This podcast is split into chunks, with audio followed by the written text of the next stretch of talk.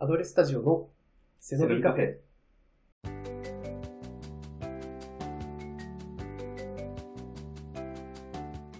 こちらです。おりんです。ムキムキ。うちです。おりんです。もりもり。おりんですって言った今。 もあ、嘘、嘘、う慣れい。ないことしたから、一回も言ったことないもうさ、なんかこの下りをさ、うん一回やってみようってなった時にさ、さあの、モリモリって俺が言ったやつだよね。 とっさに出そうとしたから。あ、完全に忘れてたよ。しかもあれだよね。どっちかが言ったのに、なんちゃらだねーってゆるーく突っ込むみたいなこうスタンスだったのに、なぜ俺は被せてしまったんだ下りましたけど も、 言えるんだこれ。アドレスタジオののみカフェ、今回は台本なしでです。いやー、もう最初からちょっと作球気が不安ですけれども。いやー、酔ってるえ、酔ってな い。酔ってはないですよね。まあいや酔ってたとしたらカフェインでなんかおかしくあー、おかしくなっちゃってるかもね。あーちょっとここから切り替えが大変なんですけれども。限界状態でやっていきましょうか。はい。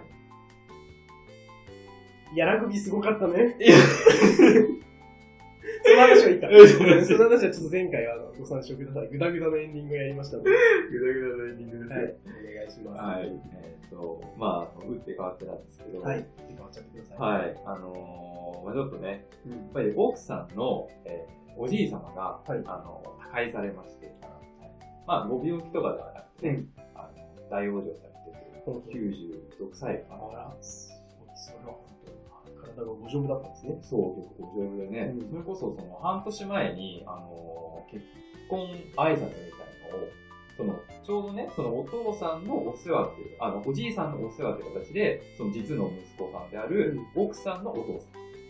だから、うん俺の義理のお父さんが、えっ、と、実家にこう、ちょっとお、お手伝いというか、助けに来てて、で、そこにお父さんがいるっていうことで、私もその結婚挨拶を、その、おおじいさんのお家に行ったんですけど、その時に初めてお会いした時は、うんまあその、あんまりね、そのちょっとまあ、あの、ボケてらっしゃるっていうのはあると思うけど、でも結構その、あの、よく喋ってて、うんあの、お元気そうな感じだったんだけど、あのーちょうどその、あの、他界される3日前だろうかへな、に、ー実はもう一回その、遊びに行ってて、ああ、そういうことで。2回目じゃなくて。そうそうそう、別に2回目で行っはいで、その時は何で言ったかっていう、その、結婚式の、その、式の当日なんで、その前の日に、ちょっと前撮りみたいな感じでう、んドレス着て撮るっていうのをやったんだけど、その写真を印刷して、ちょっと届けに行ったんですうよ。ん。その、おじい様と、あと、おばあさんも、あの、ご存命だから、あの、こんなん撮ってきたよ、つって、うん私に。だからそのために行ったんだけど、まあ、ちょっとその時はもう、あの、ちょっと寝たきりになっちゃってて、あの、半年前はちょっとお元気そうだったんだけど、うん。あの、もう結構、あの、衰弱なされてた感じ。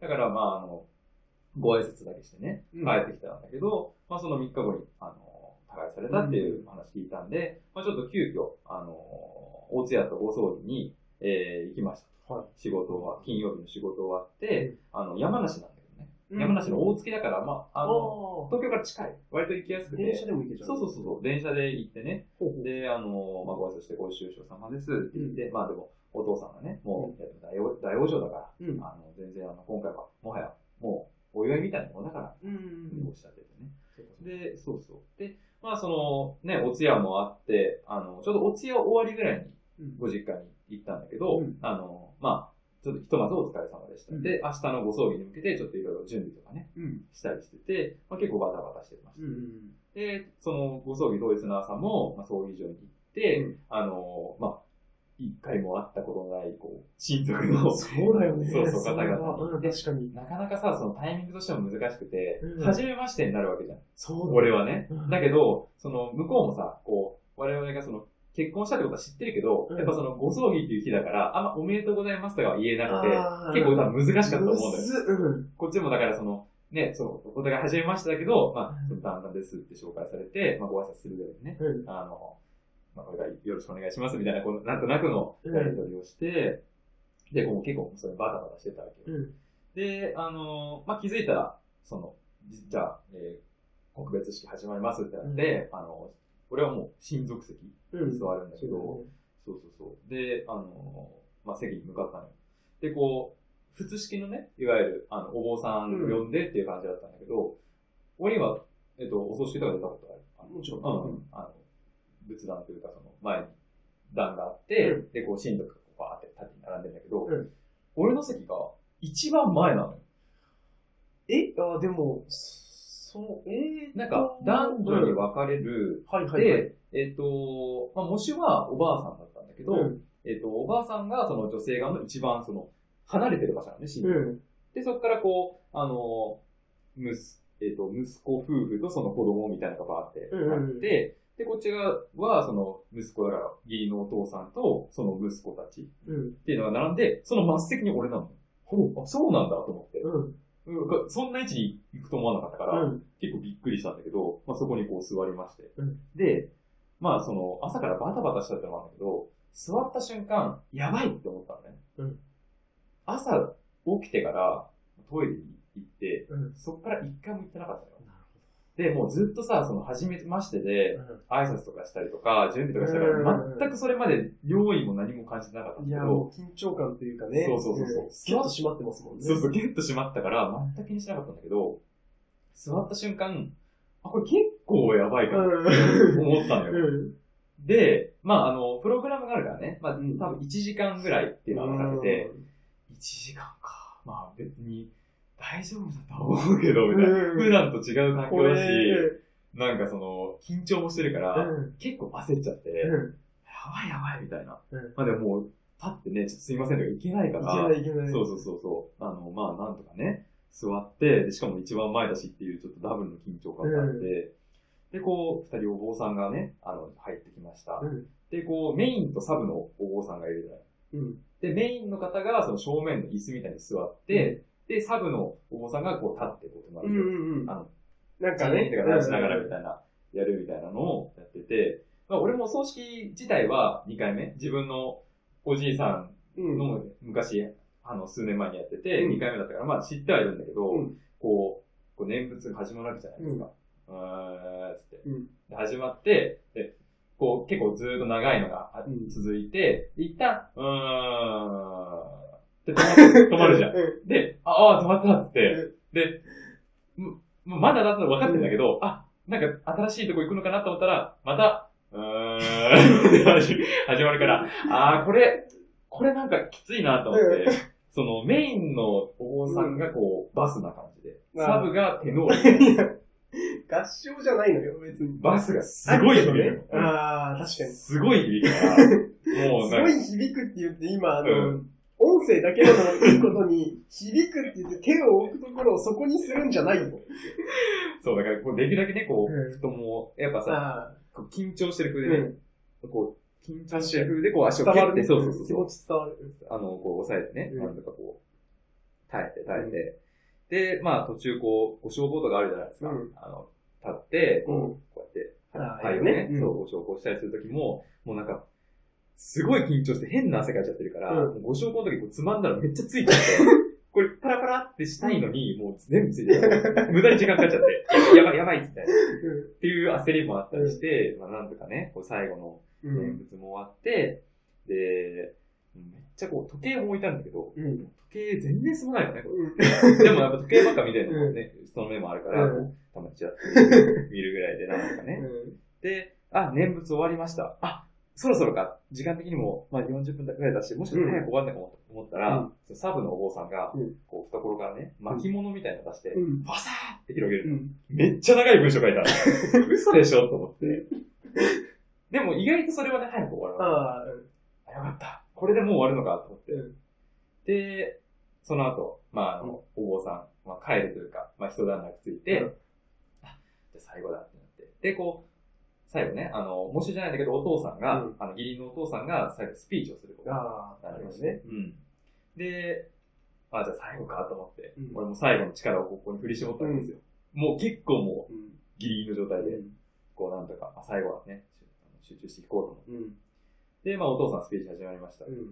で、そのお父さんスピーチの中で、あのーその3日前、なえっ、うと、ん誤解されるね、3日前に、うん実はその私の娘と、その旦那さん、あのうん僕がおったんですけど、うん。あの、来てくれてね、あの、その写真を届けに来てくれたんです。ああ、うん。で、その、結構声を、お父さん声詰まらせながらね、うん。その、お父さんが、あ、おじい、おじいさんが、その写真を見てね、うん。あの、もう普段は全然反応しないんだけど、うん。その写真を見たときに、あの、すごいこう、うんってってこう、うなずいたように感じたみたいなのを、すごくこう、もう、あの、声を震わせながらうん。言ってて、で、まあその、本人たちにね、その話をするのはすごく迷ったと。それを言っちゃうと、なんか、あの、彼らが、まあ来たせいでみたいに取られちゃううかもしれないと。あの、って言うから迷ったけど、でもなんかすごく安心して旅立ってくれて僕は嬉しいよみたいなことをおっしゃっあの、スピーチしてくれた、うんくださったんですよ。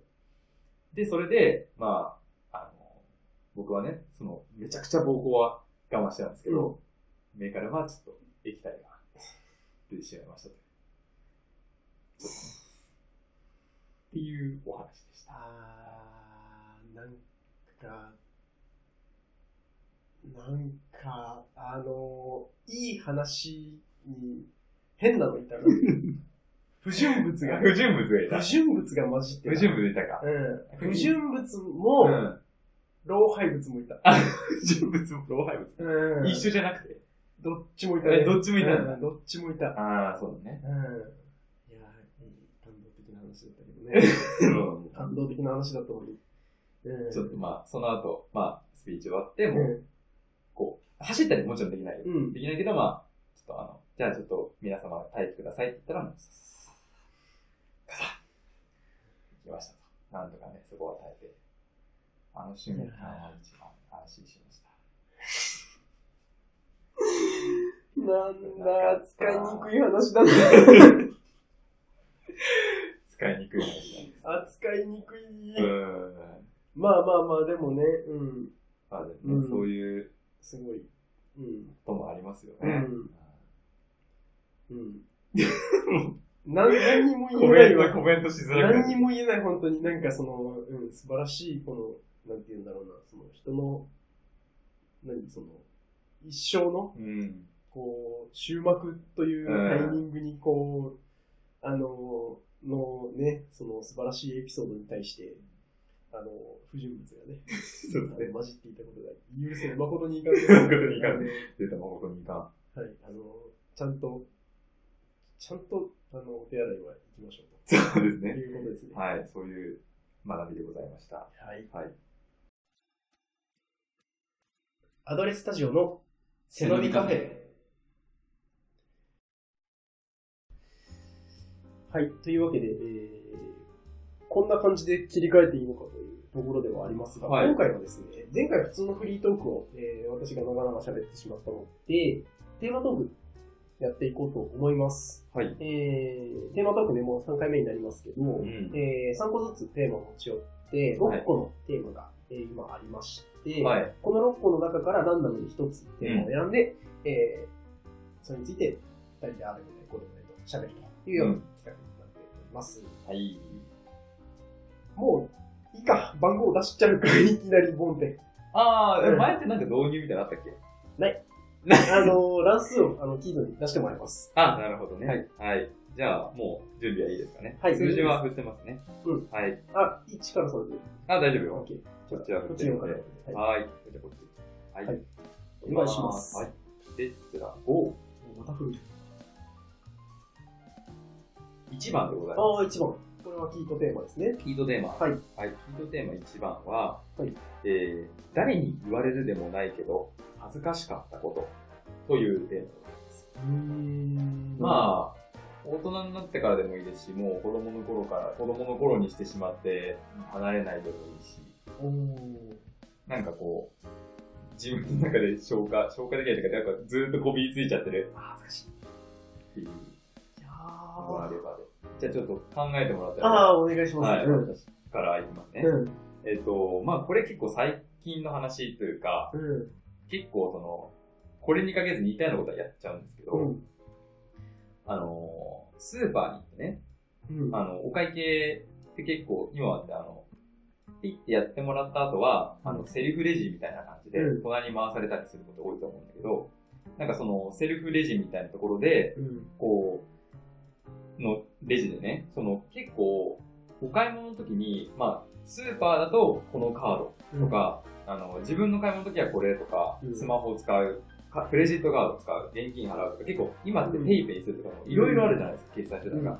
だから、なんか結構その、急いでる時とか、うんなんかぼーっとしてる時って結構間違えちゃうというあか、あ、違うものが少しは。そうそうそう、最初にこう、選ぶじゃん。うん。あの、クレジットカードなのか現金なのかみたいな。あれをピッと押して、実際のその決決済方法を使うと思うんだけど、あのーまあ、よく行くスーパーだから、うんもう何が使えるか分かってたんだけど、なんか多分その前に違う買い物をしちゃったのか、うんなんかこう、間違えちゃって、あのーこうタッチの決済をね、うんしようとしちゃったんだけど、そのスーパー使えなかった。うんで、こう、クレジットカードをこうピッてかざして、あ、使えないんだってなったんだけど、もうその、ポスレジというか画面に、あの、従業員を呼び出してください。ああ。あ、やっちゃったと。すいませんって感じだったんだけど、なんかね、その、自分の担当してくれたレジの人が、うん。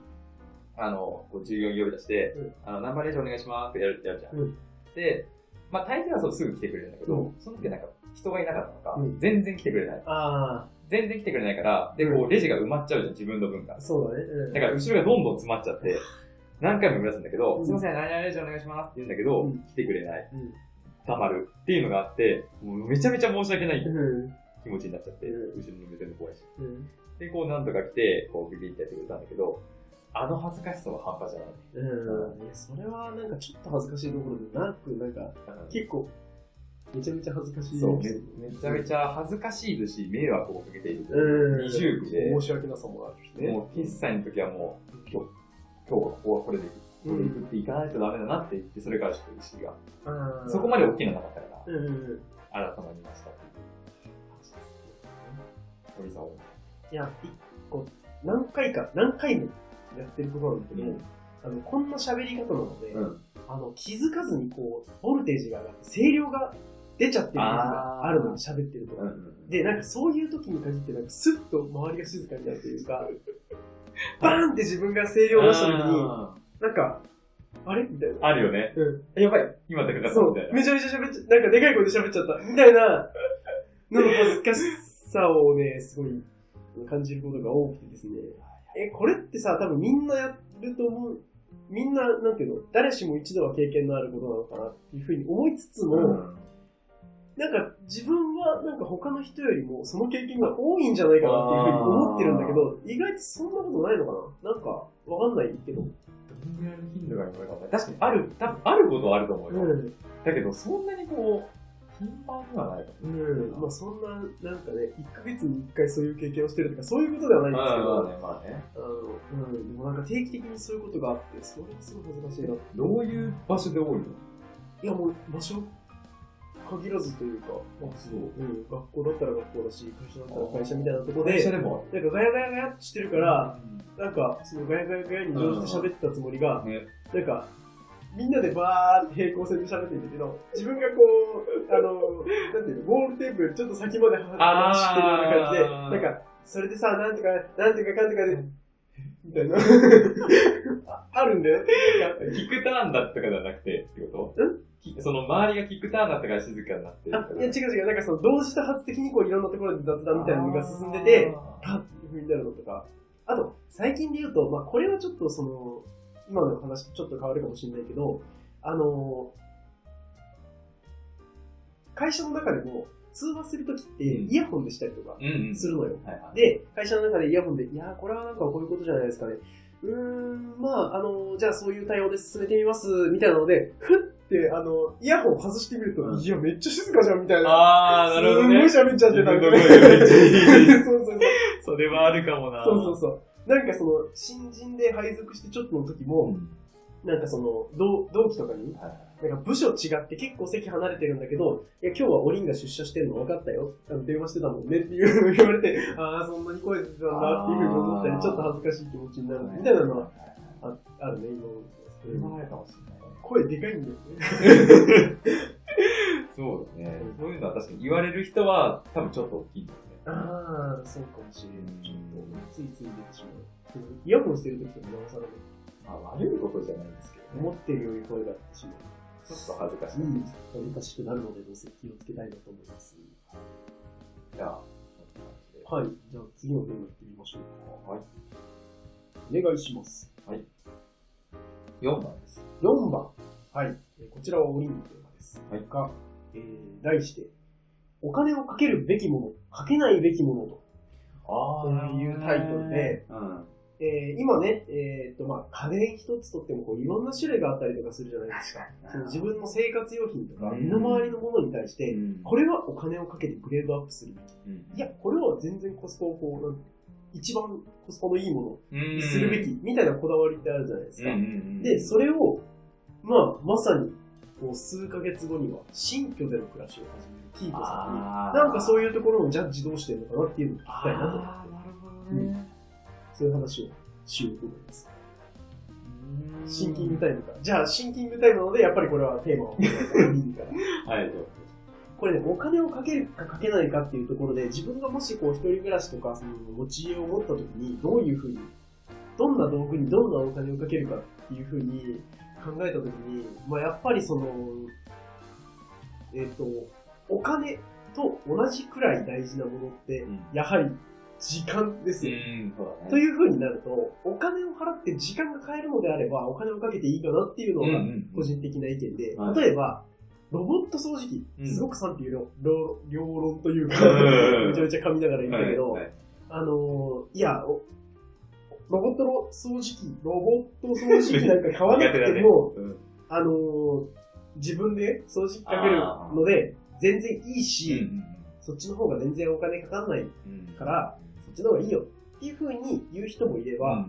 ロボット掃除機だったら自分が会社に行って出かけてる間に家の中きれいにしてくれてるんだから、うん時間変えてるじゃん、ていうふうなえー考え方もあって、うんお兄はこの後者の考え方がうん好きで、うだん。から別にむしろそのでっかい掃除機を買わなくても、うんロボットに掃除をさせて細かい端っこの部分を自分で雑巾なり、そうだね。持ってなりでうん服、でいいのかなとか、なんかそういうことを考えてます。今のは一例掃除機だった。うんうんうん逆に言うと電子レンジとかはあうんんまりお金をかけなくていいかなって個はいはいはい人的には思っている。手間を別に減らすものじゃないそうなんだよね。うんうん。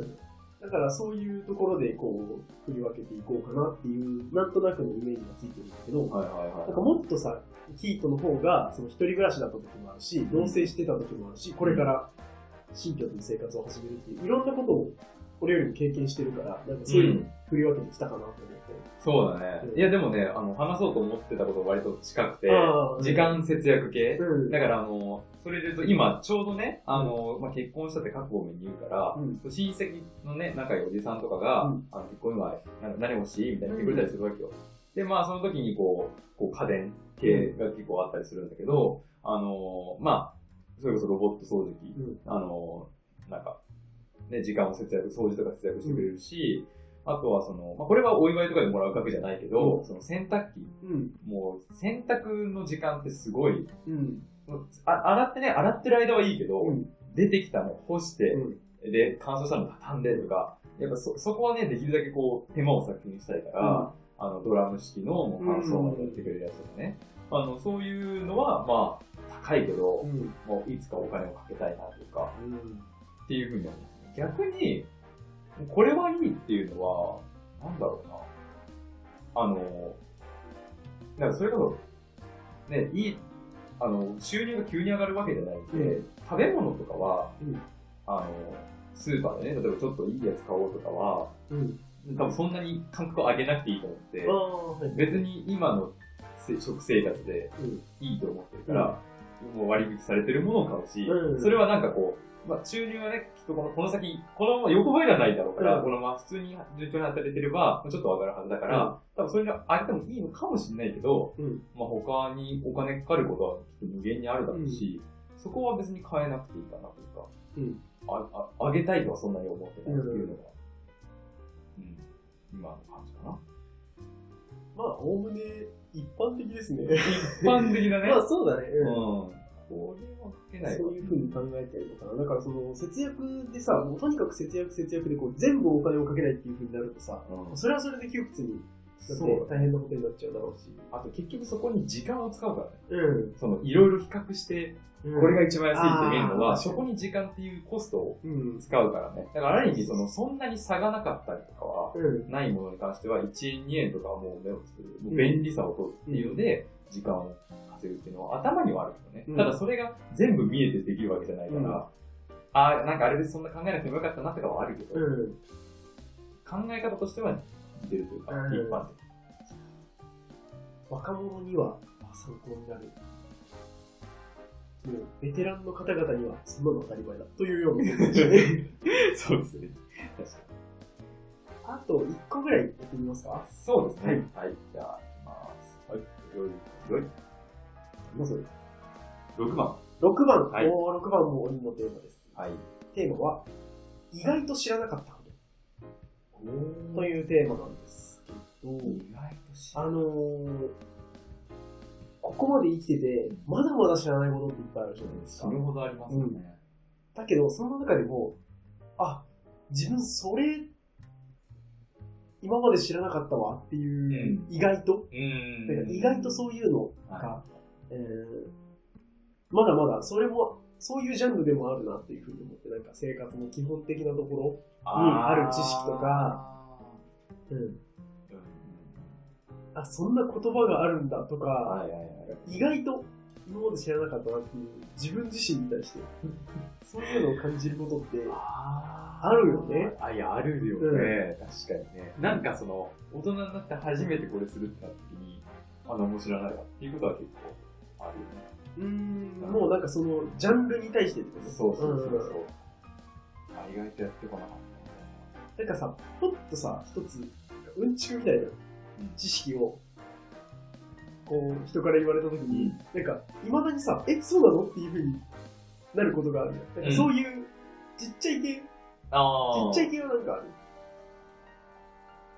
この間、うんえっ、と、ちょっと仕事チックな話になっちゃうんだけど、うんあのパワーポイントで資料を作ったのね。うんで、まあ、あの、一から、なんか作るってなって、うんこう視覚的になんか見やすいものがいいなと思ったんだけど、うんで、こう、こうそのスライドで、1番、2番、3番みたいな、バンバンバンってこう、使いたくなって、で、その、バンバンバンの中の上に、こう、丸い窓を作って、そこにこう、イメージのちょっと絵を入れたいみたいなのがあったのバンバンバンの上にイメージの絵を入れたいは、わからん。うん、まあ、その、音声では。音声だからな。うん。うんな、なんてされたいのかな。あ、その、なんかちょっとイメージの絵を入れて、うん三3つぐらいのその、あ、1つ目これがあります、2つ目これがあります、3つ目これがあります、みたいなことを伝えたい、うん感じで、なんか、図形自分でこう、なんか四角い、ね、あの、うんマーク作って文字入れて、なんかアイコン持ってくるかとか考えてたんだけど、うんその、奥さんがね、その、同じようにスライド作り最近したっていうので、なんかその作ったスライド見せてくれたんだけど、なんかこれ使ったんだよみたいに言ってくれたやつで、うんなんかその、アイコンとかうんをなんかままとめてるというか、あの、その例えば、ロケットっていうアイコンを入れたかったら、ロケットって検索したらロケットのアイコンが表示されるみたいうん。なのを教えてくれてほ、うほうそれなんか使ったことなかったんだよ。ほううん。でこんだけなんか社会人なんてパワーポイントとか結構見てたのに、うんなんか全然その機能知らなかったなあと思あ。って、なんか、それは結構、意外と知らなかったなパソコンのライフワークね。パソコンのライフワークももうなんか無限に無限にあるよ。うん。オリンは。めっちゃしょぼいやつで、うん。あの、一坪と二畳がイコールなのを知らなかった。一坪と二畳。うんあー面積の単位ではいはいはい土地の単位で一坪ってあるうんうん部屋の広さの単位で一畳二畳。そうそうね。そこがイコールになってなかった、頭の中で。え、どうだと思った全然その数が違ったのイコールの。あの、一なんつか、あのの、十畳とかだと思った結びつくもんだと思ってなくて、あなん、か同じ単位だと思ってなかった。あ同のじ単どっちも面積の単位なんだけど、うんその一坪がなんか土地を表すときに、あの、一坪何平方メートルとか、位。うんあの、一畳は部屋の表すときに、うんえの一畳何平方メートルっていうのがあって、あの、別々の、それぞれもう、あの、あー完全に分かれた単位だと思ってたんだけうど、ん。一坪イコール二畳じゃんってなって、広さ的にね。そう、広さを表す単位だから、そ結びつけられちゃう。う、うん。こんなことも25になるまで知らんかったんだっていうのが、あの、意外というか、あ、まだ知らんことやっぱ世の中いっぱいあるなっていう。 そこで感じるんだ。うん。えでも一つも二畳ってイコールの式俺も知らなかった。あ、そうん。ううん。なんか、ううんん、そうね。変換はできなかった。 3.3平方メートル一坪がうんいうような、あのことを言うみたいなんだけど、はいはいはいはい一坪ってなんか本来はもっとでかいもんだと思ってたから、ああ、そううね。確かになんかそうそう、そう豪邸とか、うショッピングセンターとかを言うときに、そう何そう坪うも。んあんまりちっちゃい壺の話はない。そうそうそでも何畳ってなんかね、6畳一間、うん4畳一間とか、そういうふうに言うから。小さいものの。ね。だから確かにイコールには、そうね。うん。あとさ、物の単位とかさ、結構、あ、そんな風に数えんのみたいなこあとあ。かもさ、結構、あるじゃん。もうパッとは思いつかないけど。自分でとか。ルー メン、あ明るさのね、あるうん、あるけど、ルックスとかね。ルールとそうかいうね。単位のことじゃないんだあ違よ。う日本的な日単位。本的なか。うんあなんか、ね、一斤、二斤とかパンあ。、はいはいはいはい。言ったりするじゃない、うんそういう漢字一文字でん表すような単位とかも、え、あれは何みたいなのとか、うん。そういうのを感じることが最近あったので、単位ね。うん。なんかそう、そういううんちく系、知らなくても全然生きていけるんだけど、でもなんか、うわ、悔しい知らなかったのっていうふうにあーなるのが、まだまだ世の中にはいっぱいあると思うそかうだね。ら。そう。なんかそういうの早いうちになんかさ、うん。その、これはみんな知って、8割方の人間が知ってるみたいなことをさ、こうなんか、うん。バーって並べてほし いよね。で、わかんない。あ、これわかんないし、調べてこいとかさ、やりたい。うんなんか、わかる30とかになって、そんなのなんか、知らなかったーっていう、なんか言いづらくない言いづらい。もう25、6でも結構、なんか、うんいい感の俺ちょっと厳しいものがある。そうそうそうそうんも若者ではなくなってきてるから。 気づいたのが、心の中まだ21ぐらいなので、うん。 5、6だからね。そうそうそう。やっぱ知識的にもね、どんどんこう、どうでもいいことでも吸収して、そうです立派な大人になりたいと思いますけど。確ね。すごい、あの、アドレスタジオっぽいぽいね確かに趣味になりましたね。うん。じゃあそんな感じで、はい今回のテーマトークでした。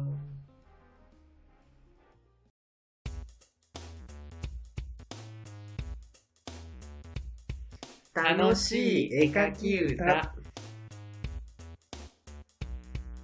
ナスカの地上絵を描きまして俺らには無理よアドレスタジオのセロビカフェ